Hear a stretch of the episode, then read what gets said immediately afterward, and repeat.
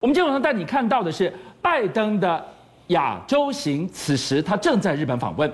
台海安全成为焦点。同一天，看到了美军林肯号航母开进了横须贺港。同一天，看到了美军的末日飞机出现在冲绳，美国释放什么样的讯息？而当美国重返印太，要用特种作战来反中包围台湾的角色，越来越重要了。好，我们看到拜登在昨天抵达日本横田基地之后呢，他今天啊去拜会了日本的天皇德仁。那当然，这是两千零三二零一三年之后两个人第二次会面。但是当年会面的时候，第一他还是副总统，而且呢他当时还是皇太子。但是现在一个是贵为总统，一个是啊日本的这个天皇。那他们这。这次啊见面，当然其实啊，我们知道日本是君主立宪的国家，是，所以啊两个人会面基本上是行礼如仪啦。但是随后跟日本的这个首相岸田文雄啊展开这个会面的时候来见面以后啊，一开始让大家拍拍照。拍完照之后呢，而且开始展开闭门会议，而且呢，基本上这个闭门会议双方只带口译啊。但是在这一次哈，那个会后接受哈记记者提问的时候呢，哦，拜登啊居然哈说出了，就是说啊，两岸之间如果发生冲突，美国会军事介入，也就是说他要借借由军事介入来啊为台湾提供一个防卫。美日峰会，台海安全成为焦点中的焦点。反对任何一方片面改变岛链的现况，说给谁听？说给共军听的。而非常特别的是，这一次。拜登他 landing 在日本的时候，哇，这个现场简直出乎大家的意料之外哦。对，因为他这次啊，那个前往哈日本横田基地，横田在哪里呢？横田其实是在东京都内哦。那日本啊，在东京都跟神奈川县几个重要基地啊，当然最北边就是横田。而且今天到的这一天呢、啊，刚好是啊，那那个横田基地一年一次的一个什么基地友好日。你看这么多哈、啊，包含了所有驻日美军，好多人、哦、人山人海，驻日美军啊，周边的这些飞机啊等等，全部都派到横田基地来参加。啊，这样一个哦基地的一个展示，你看昨天飞那个包含现在已经很少见的 KC-10 啊、C 五啦等等全部到，然后呢啊日本的这个一那个呃美国的 E4 啊那个那个总统专机空军一号也同时到这边，等于是有大量的民众在现场欢迎了美国总统，都创下了史上第一次，第一次美国总统来访接受这么多老百姓的欢呼，第一次美日峰会这么明确的把台海安全列为焦点中的焦点，回到那八个字。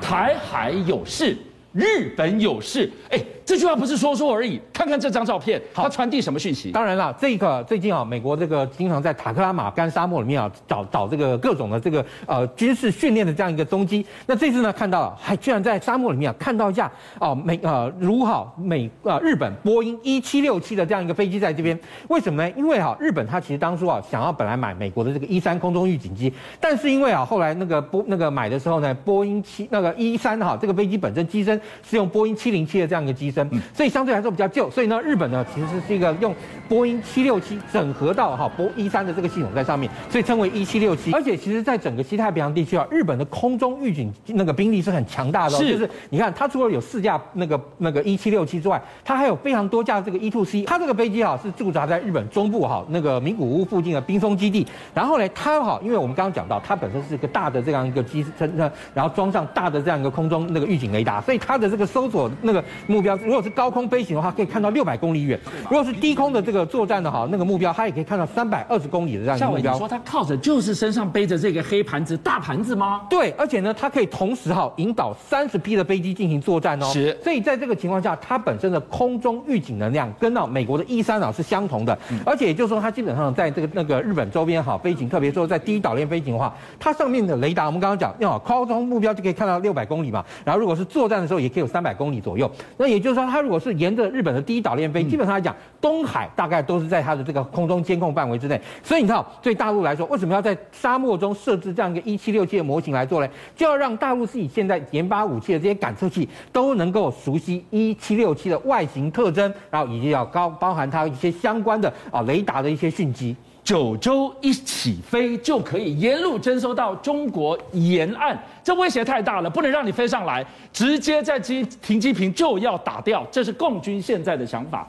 但我们来告诉大家，就在拜登抵达日本的同一个时间，林肯号航母进了横须号。同一个时间，美国的末日专机出现在冲绳，这意味着什么？好，那我们知道，因为之前啊，因为美国在前进部署日本的航空母舰啊，林那个雷根号，它已经在船厂已经待了半年多。那美国在这一段时间之内，它不能让啊那个西太平洋地区没完全没有航空母舰能够作业，所以它把林肯号其实派到哈亚太地区啊，已经很长一段时间了。所以呢，这一次的林肯号航空母舰进到横须贺，你看它飞机啊完全都在这个甲板上，也就是说它是短期到这个横须贺进行停靠，让官兵呢能够哈稍微哈上上岸度假一下，然后来休整一下。那但是啊，这个林肯号上这个舰载机联队比较特别的地方是，它其实是上面有一个 F 三十五 C 的中队。那你讲 F 三十五 C 也没什么大不了的，啊，没什么特别的，啊。但是啊，而且像之前卡尔文森号上面不是也有 F 三十五 C 吗？还掉了一架到南海里面。但这次这个林肯号上的这个 F 三十五 C 中队，它其实本身是属于陆战队航空队的，也就是说，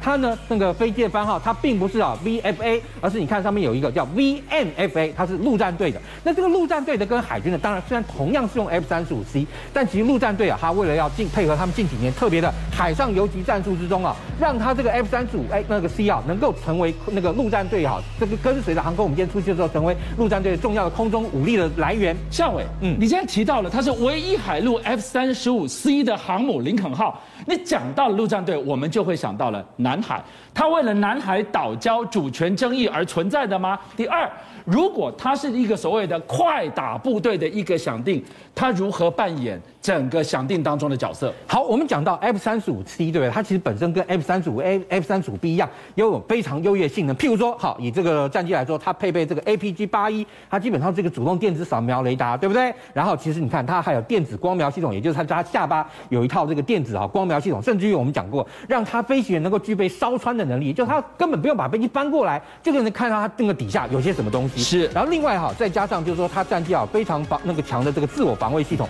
它飞机上一共有六处啊，这个对于哈飞弹的来袭的飞弹侦测的这样一个模组在这边，所以让它在飞机既能攻又能守，等于说啊，让它变成这个前进的空中管制机的这个平台，能够随着这个那个战机啊前前进到这个战线的这样一个前方。那这样一个啊那个陆战队配备的 F 三十五 C 啊，主要你看就是要能够哈跟那个美国的这个海上游击战啊作为一个相互呼应，因为首先呢，其实以我们看到现在美国在西太平洋地区来讲，它首先呢，它有像海马斯这样一个火箭哦，而且火箭那个炮兵飞弹，它就如果说你摆在冲绳，它的射程啊有这么大，那再加上日本啊自己的这个十二 SS SSM，也就是他们的呃反舰飞弹的这个部署呢，你可以看到沿着第一岛链下来，基本上来讲，它可以哈完成一个一个又一个岛链跟岛屿跟岛屿之间的完整的一个封锁圈。夏伟现在帮我们圈出来的这个重点，就是我们一再跟大家讲到了日本打造全新的。围中抗中的围墙在哪里？西南岛屿，从西南岛屿一路南下还没完。还要继续往南走吗？而且哈，它本身之间呢，它的这个概念就是，我今天在这里，我可以打这边。那如果说万一你发现了我的这个飞弹发射器哈跟模组的话，我可以迅速的转移阵地，迅速的转移阵地。是。那像台湾来讲，我们也有包含像熊二那个飞弹嘛，跟熊三。那未来我们的雄风二型的这个呃增程型啊，甚至于希望能够射程达到两百五十公里左右。是。这样你看在北边哈，在南边这样部署的话，它就完整的把这样一个连岛链的这样一个封锁圈做出来。那现在既然拜登总统都讲了，就是未来会这个实际以军事力量援入台湾。那也就是说，在他们的这样一个岛屿哈，这个游击战的这个计划之中，是不是有可能哈，就在啊军事冲突真正发生以后，那美国的这些哈那个反舰飞弹有可能哈用运用到台湾的陆上基地，来也一起加入啊这个封锁的行列。那再加上，其实这次你可以看到，一四这个飞机同步抵达冲绳，因为一四这个飞机啊是美国总统的核战空中指挥所，你知道吗？他好就是说，如果今天啊跟任何一个国家发生了可能发生这种核战的话，一四哈它具备空中指挥能力，因为很大的原因是，它甚至是比通信电话还重要，就是因为它哈后面可以那个在空中拖一个八公里长的这个天线阵列。那这个天线阵列大家以为是要干嘛嘞？我跟你说，它其实是要用来跟前舰。水下的前舰那个通讯，为什么？因为我们讲到以这个前舰来讲，它在水中在航行的时候，那你要如何来自空中的这样一个资讯？水会让无线电波非常难以传递，所以它要用一个八公里长的这样一个这个通讯阵列，去跟水下的哈这个前舰告诉他说，我现在有哪些目标，我通通指派给你。总统在上面直接核定目标之后，就由哈这个通讯阵列通知在水下的三叉戟的这个弹道飞弹前舰发动好报复。今天晚上夏伟带我们看到是美日联合作战计划，我们看到了什么？简单讲，更机动的布防，更快速的打击，这就是一个特战的一个派防部队。那在这样的响应之下，台湾的角色越来越重要吗？好，我们看到其实哈，这个美国跟台湾之间特战协训也非常的密集，再加上你看，这特战司令克拉克上将他们也说啊，在印太这个地区啊，居于上风的话，优那个特战部队是一件非对特战部队来讲是一件重中之重、非常重要的，而且呢，特种部队的作战一定要跟海空军之间啊做完整的这样一个协调跟协动，所以在这个情况下，你可以看到啊，他基本上来讲啊，我们台湾近来有一系列跟美国这种哈特战协训的这样一个画面跑出来，包含你看在美军啊那个啊跟我们的这个陆军啊进行这样一个特种作战这样一个协训，这个是美军的一个配备，而这个是我们的黑鹰直升机。黑鹰直升机，对，为什么你说要这样嘛？也就是说，如果今天万一真的军事冲突发生，我们的海军跟空军没有办法拒敌于境外的时候，是而真正发生的陆上作战，那这个时候，那这些啊派驻在台湾的这些特战人员啊，是不是就可以第一时间转化为好指导我们军方啊，特别是地面部队进行好那种反那个作战，或者地面作战中的一些重要的一些教官？而且其实我们刚刚讲到，不仅仅是只有这些啊美军目前来说有固定人员在台湾协训之外，其实好像我们的陆军啊，它其实也公布了一个，就是我们的突击兵啊，那这样一个呃这个突击兵的特战分遣队。那这个特战分遣队是什么概念？你看，哎，他这边还这边装那个有一个备章 Special Force。你说我今天是个特战兵，我就可以买一个特那个 Special Force 来自己贴上吗？并不可以。为什么呢？因为它本身是一个班为单位，现在一个班其实是六个人而已哦。那这个样一个小单位，那以我们刚刚讲，他跟美军啊进行协训以后，美军啊会教我们的这些特战人员如何进行哈单小单位渗透、伏击、侦查，然后还有包含了那个标定跟好各种的这样一个作战。那这些作战呢，其实都要等到就是说你能够完成了这个美军的这个协训跟认证以后，你才能够加上啊这个 Special Force 这样一个特战兵的这个啊背景在身上，让他能够执行啊这种作战任务。邀请您一起加入五七报新闻会员，跟俊相一起挖真相。